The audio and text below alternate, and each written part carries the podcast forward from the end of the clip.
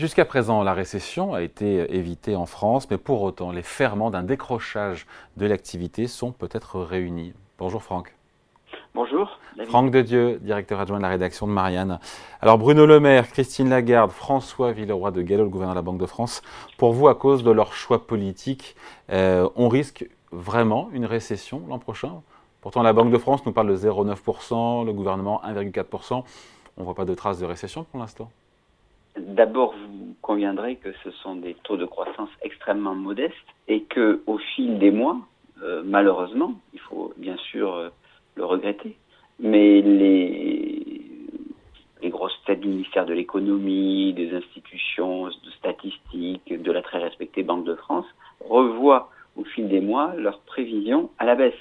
Et donc, euh, bah, à ce rythme-là, on va peut-être pas faire les 1,4 ou les 0,9, euh, tout simplement parce que on est en train de poser les bases pour euh, réduire cette croissance et peut-être même basculer euh, dans le, un territoire négatif avec plusieurs leviers. Mais la première chose, c'est quand même la Banque centrale européenne qui a décidé, avec une obsession granitique, de lutter contre l'inflation. Mais pardon, je vous coupe, euh, euh, Franck, en même temps, on a, on a, d'ailleurs, on a eu les chiffres euh, ce vendredi, 4,9% d'inflation aujourd'hui, on est quasiment à 5% en France. C'est pas normal que la BCE fasse quelque chose, c'est dans son mandat d'avoir une inflation plus basse à 2%.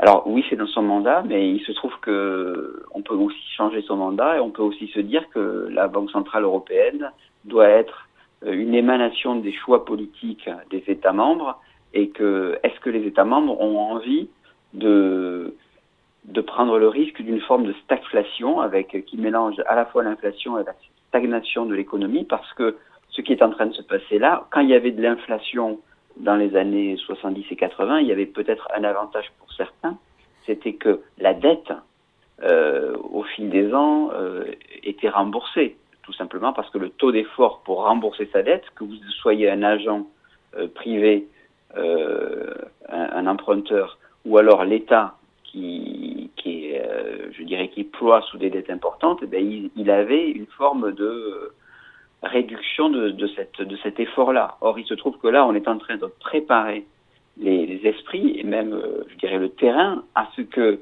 euh, les, les, finalement, les, les salariés ne bénéficient pas, entre guillemets, de cette inflation. Au contraire, ils en payent le prix fort parce que leur salaire n'augmente pas suffisamment et que les postes qui sont le plus en, en, augmentation sont des postes qui touchent les plus modestes. Après, quand on a euh, les chiffres d'augmentation des salaires primes incluses, on n'est pas très loin de l'inflation. Hein. On a eu les chiffres oui, officiels. Oui, mais d'abord, ça dépend euh, quels sont ces, en moyenne. Hein. Ces, quels sont ces, ces, salariés. Et puis, sans rentrer trop dans les détails, euh, parce qu'effectivement, euh, il faudrait regarder euh, les déciles, les caractéristiques de ces augmentations, les écartifs de ces augmentations. Y a-t-il des fortes augmentations ici et de très faibles là? Mais au-delà de cela, et ce n'est pas par facilité que je vous dis ça, David, c'est qu'il y a une forme de contraste entre des, des statistiques d'augmentation de, de, salaire, entre des statistiques de baisse de chômage, et puis euh, des restos du cœur qui nous disent euh, on a besoin d'argent parce que euh, il y a de plus en plus de gens au resto du cœur. Bon, je veux bien que cohabite euh, une sorte de fanfare euh, statistique avec de la misère qui augmente, mais il y a un truc qui cloche. Pardonnez-moi cette expression. Ouais. Franck, pour vous, on sous-estime sous l'impact de ce resserrement monétaire de la Banque centrale européenne, de la BCE, sur l'activité en France dans les prochains mois? Mais oui, parce qu'en fait, c'est là aussi, je vous parle de, de, quelque part de contraste entre des chiffres qui semblent euh, avoir un récit plutôt positif, et puis d'autres, vous avez des, des entreprises qui les, les, délais de paiement augmentent, vous avez des, des fermetures d'entreprises qui sont aussi en augmentation, et donc effectivement, là, ce qui, ce qui, ce que je redoute en fait, euh, ce qu'on peut redouter partout en Europe, c'est que on reproduise exactement les mêmes erreurs que l'après Lehman Brothers. Exactement. Il y a eu Lehman Brothers, les États à bon droit ont sauvé le système financier, ont mis beaucoup d'argent, se sont endettés. Au lendemain de cette, de cette dégradation des comptes publics, la chancelière allemande Merkel et le président de la République Sarkozy ont décidé de mener des politiques de rigueur pour qu'on puisse avoir des comptes publics plus équilibrés. Or, ce qui s'est passé, c'est qu'on a préparé une forme de récession. Là, ça se répète non pas sur le plan financier, mais sur le plan sanitaire, où pour euh, lutter contre le Covid, les, États ont fait du quoi qu'il en coûte. Vous avez consacré de nombreuses émissions à en parler. Ce quoi qu'il en coûte, il a produit une dette. Ce qu'on est en train de faire là, c'est de exactement de faire la même erreur, où on se dit voilà, on va faire une politique monétaire qui est extrêmement rigoureuse, des hausses de salaire au compte-gouttes et un budget qui et justement, tiens, justement, parlons-en du budget, Franck. Euh, Bruno Le Maire, donc, euh, c'est le budget 2024.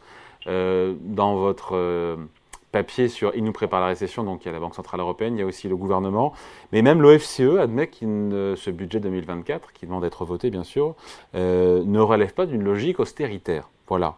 Parce que pour vous, c'est un budget de rigueur, mais même l'OFCE qui est classé de gauche dit non, c'est pas de l'austérité. Non, mais si vous voulez, vous avez quand même, d'abord il y a un effet d'optique avec l'inflation, c'est que vous avez des enveloppes par ministère qui peuvent augmenter et en vérité qui en valeur réelle n'augmentent pas. Mais si vous voulez, il y a un piège qui est en train de se refermer, c'est que vous avez normalement un État qui pourrait dégager des marges de manœuvre grâce à l'inflation, les recettes augmentent, elles sont à peu près indexées sur l'inflation, et puis vous avez euh, quelque part, vous êtes en, en faculté de pousser euh, les dépenses. Bon, euh, là, ce qui se passe, c'est finalement qu'on a une stabilité des dépenses, même une légère baisse, alors légère, très légère, en ce sens, l'OFCE a raison, mais c'est par rapport, je dirais, aux exigences mmh. qui sont aujourd'hui devant le gouvernement. C'est-à-dire qu'on pourrait imaginer que devant, dirais, l'ampleur euh, du, débat et des enjeux climatiques, il y ait des dépenses fortes de la part de l'État qui pourraient se dire, ben, moi je veux bien m'endetter, déjà on pourrait les négocier qu'elles soient en dehors des critères de Maastricht ou des critères du TSCG, du traité pour la stabilité, et se dire, ben voilà, on investit à, on, a 3% et demi de taux de, de coût puisqu'on s'endette, mais euh, à côté de ça, eh bien, on a des rendements euh, en, en, investissant sur l'isolation des bâtiments, en mettant des éoliennes euh, euh, en mer s'il le faut, même si les, les premières euh, avancées ne sont peut-être pas aussi concluantes. Mais je veux dire, il y a tout un débat à avoir là-dessus. On est en train finalement de se dire, on va promettre de descendre en dessous des 3%, exactement comme on avait fait en 2010-2011. On refait exactement les mêmes heures. Quelque part, il y a une espèce de renouveau des années 90-2000 avec euh, euh, la pensée unique qui revient. Enfin, c'est exactement la même chose. Ça n'a pas été concluant. Vous dépeignez François Vérot Gallo, le gouverneur de la Banque de France, en nouveau père la rigueur. Pourquoi?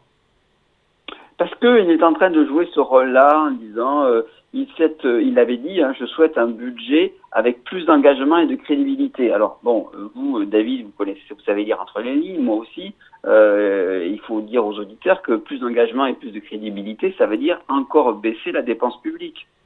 et donc, le, le, piège un peu, c'est que moi je dis pas il faut absolument, tout est dans le, le, recours à la dépense. Le raser gratis c'est quelque chose de facile et même quelque part un peu de paresseux, je dois bien vous l'avouer. Mais aujourd'hui, vous avez, quand vous, avez un acteur, en l'occurrence l'État, qui est un acteur de premier plan dans l'économie, si vous avez des réductions de dépenses, eh bien forcément, vous allez avoir des effets macroéconomiques sur le PIB. Donc, euh, il faut que tout cela soit assez lissé. Et puis peut-être à l'aune des défis, imaginer quelque chose qui fait que le, les, les, les, dépenses qui sont favorables à très long terme à l'indépendance énergétique, euh, à l'économie d'énergie et à la lutte contre le réchauffement climatique soient euh, menées par l'État. Je veux dire, dans les années au, euh, lendemain de la guerre, c'est quand même la quatrième République, donc on, souvent on, la méprise un peu, mais c'est la quatrième République qui, avec devant un État, un État très endetté et un appareil productif dégradé, lance des plans, des plans pour, pour poser les bases d'une indépendance qui serait euh, des télécoms, euh, du transport, de l'énergie, etc. On ne s'est pas dit, oh mon Dieu, il ne faut pas dépasser les 3% du PIB. Franck, dans celles et ceux qui nous préparent une récession en France pour 2024, vous mettez aussi les industriels de l'agroalimentaire et leurs super profits. Bah oui, parce que si vous voulez, normalement, on devrait avoir des baisses de, enfin, pas des baisses de prix, mais une certaine stabilité des prix. Or, il y a quand même quelque chose qui ne va pas. C'est-à-dire qu'on a regardé les marges de l'agroalimentaire et ces marges-là sont très élevées. elles ont grimpé de 25% depuis 2011, 2021 pardon. les prix de vente de l'industrie agroalimentaire ont grimpé de 25% depuis de, fin 2021. Donc il y a quand même quelque chose qui ne va pas. Euh, et en faisant, euh, je dirais, en maximisant ses profits, on finit par ne pas baisser les prix ou de tenir des, des, des, des, marges très élevées, et ce sont les consommateurs qui le paient, au bénéfice d'une minorité de gens et au, détriment d'une majorité de, personnes. Donc effectivement, tout cela, ça pousse quand même à, la récession. En plus, notre pays est un pays qui est traditionnellement est porté par la consommation et la demande intérieure.